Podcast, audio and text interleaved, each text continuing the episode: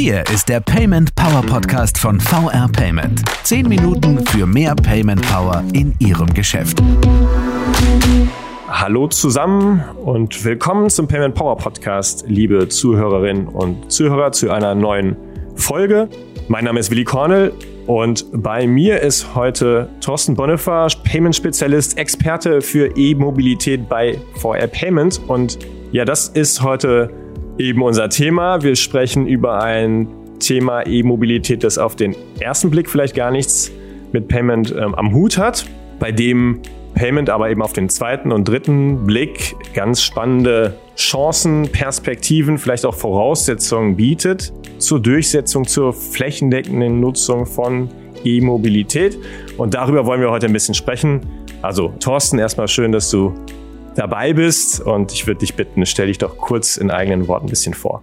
Sehr gerne. Schönen guten Tag. Ich bin Thorsten Bonifer, 46 Jahre alt, habe 23 Jahre bei der genossenschaftlichen DZ Bank gearbeitet, dort Großkunden im Bereich Transaction Banking, Zahlungsverkehr betreut und bin seit 1.7. diesen Jahres bei der VR Payment für das Thema Business Development E-Mobilität verantwortlich. Also noch ganz frisch. Und Thorsten, lass uns mal reinsteigen mit dieser übergeordneten Frage, die ich dem Beginn kurz skizziert habe. Was hat denn E-Mobilität jetzt eigentlich, also E-Mobilität, Verkehrswende, was hat das eigentlich mit Payment zu tun? Naja, jedes Auto muss geladen werden, genauso wie es heute getankt werden muss. Und fürs Tanken bezahle ich heute an Tankstellen Geld. Für die E-Mobilität, für den Strom bezahle ich künftig an Ladesäulen Geld. Insofern ist es ein Thema, was unmittelbar zusammenhängt. Mhm. Und darum kümmerst du dich jetzt ganz frisch bei VR Payment, setzt da Akzente auf das Thema E-Mobilität und vielleicht über diesen grundsätzlichen Zusammenhang Payment und E-Mobilität hinaus. Warum legt VR Payment einen so großen Fokus auf das Thema? Warum gerade jetzt? Die E-Mobilität hat im Moment einen ziemlichen Rückenwind bekommen. Zum einen aus regulatorischen Gründen. Ab 2035 sollen Verbrenner in der heutigen Form nicht mehr verkauft werden dürfen. Mhm. Insofern ist die E-Mobilität, die bereits heute existiert und funktioniert, auf die nächsten Jahre wahrscheinlich eine Übergangs-, aber eben auch eine gesetzte Technologie. Zum anderen beschäftigt sich die VR Payment als Zahlungsspezialist der genossenschaftlichen Finanzgruppe natürlich mit allen Themen, die das Bezahlen im unbaren Bereich mit sich bringen. Thorsten, jetzt gibt's ja, das Regulatorik schon angesprochen, auch als einen wesentlichen Treiber. Das ist auf der einen Seite natürlich eben auf der Seite des Endprodukts, also Verbrenner äh, versus E-Auto. Wie sieht das auf der Ebene der Infrastruktur und auch eben Lade-Payment-Infrastruktur aus? Stichwort Ladesäulenverordnung. Was tut sich da gerade? Die Ladesäulenverordnung wurde im vergangenen Jahr modifiziert und schreibt nun vor, dass ab 1. Juli 2023 an öffentlichen Ladepunkten mit einer Debit- oder einer Kreditkarte bezahlt werden muss. Und da heißt es in der Tat nicht oder, sondern und. Also Debit- oder mhm. Kreditkarte müssen an öffentlichen Ladepunkten akzeptiert werden.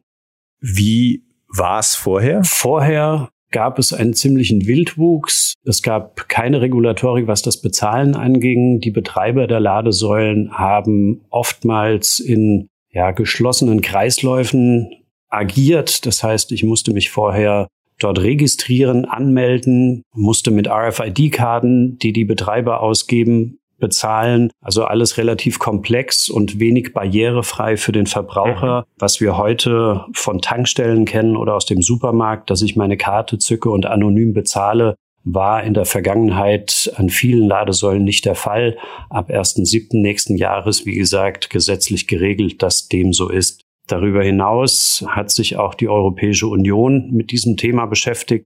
Die Ladesäuleninfrastruktur ist in Europa noch nicht wirklich gut ausgebaut. 80 Prozent aller Ladesäulen stehen in drei Ländern, namentlich in Deutschland, Frankreich und den Niederlanden. Und ähm, die europäische Regulierung sieht nun ebenfalls vor, dass das Netz deutlich ausgebaut wird. Alle 60 mhm. Kilometer muss eine Ladesäule stehen und auch dort soll künftig mit einer Debit- und einer Kreditkarte bezahlt werden können. Okay, äh, Thorsten, das sind ja schon weitreichende Änderungen, ne? also von äh, geschlossenen Systemen mit vielleicht auch Gebühren dabei zu eben jetzt offen, barrierefrei als Voraussetzung flächendeckend. Ganz praktisch, du hast die Ladesäulenanbieter ja auch angesprochen. Was ändert sich damit jetzt für die? Was müssen die tun? Sind die in der Verantwortung, darauf zu reagieren, das umzustellen? Definitiv. Ab 1.7., wie gesagt, muss ein Payment Terminal in den Ladesäulen verbaut sein. Und das gilt nicht für Bestand. Das heißt, alte Ladesäulen müssen nicht umgerüstet werden. Ich gehe aber davon aus, dass viele alte Ladesäulen perspektivisch umgerüstet werden, weil wenn ich als Verbraucher die Wahl habe zwischen einer Ladesäule, wo ich schlicht und ergreifend einfach mit Debit- oder Kreditkarte bezahlen kann und ein paar Meter weiter steht eine andere Ladesäule, wo ich mich erst aufwendig registrieren muss, dann glaube ich, stimmt der Verbraucher mit Füßen ab, wo er hinfährt. Mhm. Und wenn die alte Ladesäule weiter produktiv betrieben werden soll, wird sicherlich die ein oder andere auch nachgerüstet werden. Okay, Thorsten, das heißt ganz konkret, was tut sich da gerade bei euch? Was läuft da? Seid ihr viel in Gesprächen mit den Ladesäulenanbietern? Kommen die auf euch zu oder wie ist die Stimmungslage gerade? Die Stimmungslage ist ausgesprochen gut, aber auch sehr komplex. Wir sprechen gerade mit ähm, Ladesäulenherstellern, mit Integratoren, mit Operatoren, mit Terminalherstellern. Und alleine das macht deutlich, wie komplex der Betrieb von Ladesäuleninfrastruktur heute schon war und künftig eben mit dem Thema Payment oder ergänzt um das Thema Payment ähm, mit zwei weiteren Playern, sprich den Terminalherstellern und einem technischen Netzbetreiber, der abwickelt wird. Und ähm, da bauen wir gerade unser Partnernetzwerk entsprechend aus und ähm, bauen auch eine entsprechende Expertise in diesem Themenfeld auf. Welche Rolle spielt VR Payment dabei? Also bei dem Umstieg als Ladesäulenbetreiber Fragen aufkommen, ich vielleicht von dieser Umstellung Verordnung auch noch gar nicht gehört habe. Mir die Konsequenzen, äh, wie du sie gerade geschildert hast, Abstimmung mit den Füßen, vielleicht noch nicht so klar sind. Wie könnt ihr als VR Payment unterstützen? Was würdest du den Ladesäulenanbietern empfehlen? Die VR Payment beschäftigt sich, wie gesagt, mit dem Thema E-Mobilität und das nicht erst seit dem 1.7. mit meiner Person, sondern schon viele Jahre vorher. Wir haben mit einem genossenschaftlichen Unternehmen, der DRWZ Mobile GmbH, schon seit einigen Jahren ein Komplettangebot entwickelt von der initialen Beratung zur Ladesäuleninfrastruktur über die Projektierung bis zur Inbetriebnahme. Hm. Natürlich immer mit dem Ziel, dass die VR Payment die Zahlungstransaktionen als Netzbetreiber dann letztlich abwickelt. Und wir unterstützen mit unserem Know-how, mit unserem langjährigen Wissen eben bei der Umrüstung der Ladesäulen beziehungsweise beim Aufstellen von neuen Ladesäulen. Jetzt habe ich vorhin schon mal gefragt, warum eigentlich VR Payment sich dieses Themas jetzt E-Mobilität annimmt, mehr aus der Frage heraus, wo steckt da eigentlich Payment drin? Das hast du beantwortet. Es ist aber gerade auch nochmal gesagt, die genossenschaftliche Finanzgruppe ist da schon länger dran am Thema mit DRWZ Mobile eben das Thema schon vorangetrieben. Also nochmal eher auf dieser gestalterischen, zukunftsweisenden Ebene gefragt, warum ist das überhaupt ein Thema für die genossenschaftliche Finanzgruppe, für VR Payment? Spürt ihr da eine, sowas wie eine besondere Verantwortung, die Verkehrswende voranzutreiben oder was ist sozusagen Motivation und Treiber? Letztlich gibt es zwei Motivationen. Die eine liegt unmittelbar auf der Hand. Wir sind Zahlungsspezialist und wenn man an Ladesäulen bezahlen kann, dann äh, wollen wir natürlich da auch eine Rolle spielen als VR Payment. Der zweite Aspekt, mhm, und äh, der ist mir auch sehr, sehr wichtig, die genossenschaftliche Finanzgruppe hat das Thema Nachhaltigkeit und Gemeinschaft in ihrer DNA. Das heißt, ähm, alles, was wir tun, geht vom Gemeinwohl aus und geschieht fürs Gemeinwohl. Und ähm, im Sinne der Subsidiarität mit unseren Volks- und Raiffeisenbanken vor Ort beschäftigen wir uns natürlich mit Themen wie Nachhaltigkeit, E-Mobilität, Mobilitätswende, Energiewende. Kommen Sie auf uns zu, sprechen Sie mit uns. Wir haben die Kontakte und wir wissen, worauf es beim Bezahlen ankommt.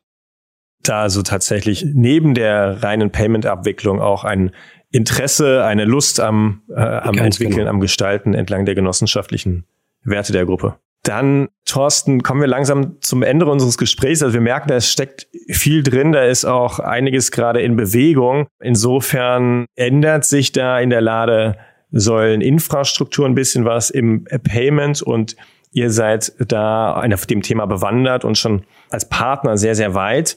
Äh, persönliche Frage zum Abschluss. Wie sind denn deine eigenen Erfahrungen ähm, mit E-Autos, äh, mit E-Mobilität? Fährst du selbst eins? Hast du vor, dir eins anzuschaffen oder wo stehst du da? Ich stehe da, wo, glaube ich, sehr viele Verbraucher im Moment stehen, nämlich auf der Warteliste. Ich habe äh, vor Monaten ein E-Auto bestellt.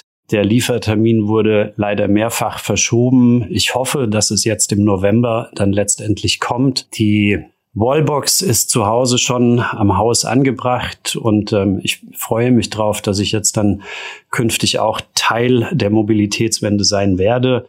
Was ich jetzt auch getan habe, ich habe mir einen E-Scooter gekauft für die letzte Meile, den ich auf Dienstreisen mhm. gerne dabei habe, sowohl wenn ich mit der Bahn als auch mit dem Auto irgendwo hinfahre. Und das Thema Nachhaltigkeit liegt auch mir persönlich sehr am Herzen und ähm, ich freue mich auf mein E-Auto, wenn es denn bald kommt dann drücken wir die Daumen, dass das nicht mehr allzu lange auf sich warten lässt. Und dann ist ja nun zum ersten siebten nächsten Jahres auch die Payment-Infrastruktur eine andere, eine bessere und spielt dir ja dann vielleicht in die Karten. Erstmal danke fürs Gespräch, Thorsten Bonnefer, dass du uns geholfen hast, so die Zusammenhänge besser zu verstehen zwischen E-Mobilität und Payment und warum eigentlich Vorher Payment und die genossenschaftliche Finanzgruppe daran arbeiten. Herzlichen Dank. Sehr gerne.